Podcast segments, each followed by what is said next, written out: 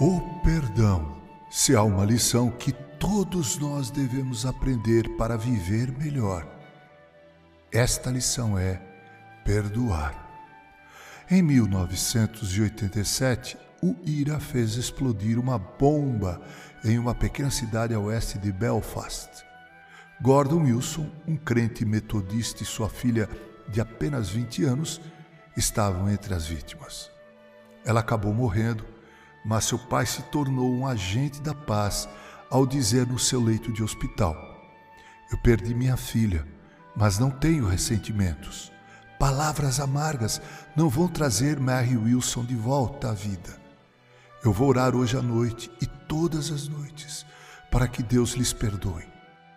Vanderlei Cordeiro de Lima perdeu a medalha de ouro, ficando com a medalha de bronze porque um agressor na audiência interferiu sua corrida, impedindo-o de chegar ao pódio em primeiro lugar. Bem, ele perdoou aquele ofensor. Na verdade, ele merecia mesmo a medalha de ouro. Quando não perdoamos, somos, de uma certa forma, agressores, intolerantes contra nós mesmos. Muitos de nós está preso no tempo, preso nos eventos que nos feriram. Esse tipo de ocorrência tende a nos fazer brutos, cruéis, amargos, intolerantes, sem prazer pela vida. O caminho para a cura é indubitavelmente o perdão.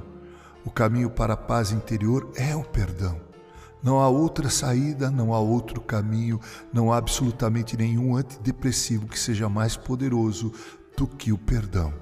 O perdão é o sol que brilha anunciando o alvorecer de um novo dia.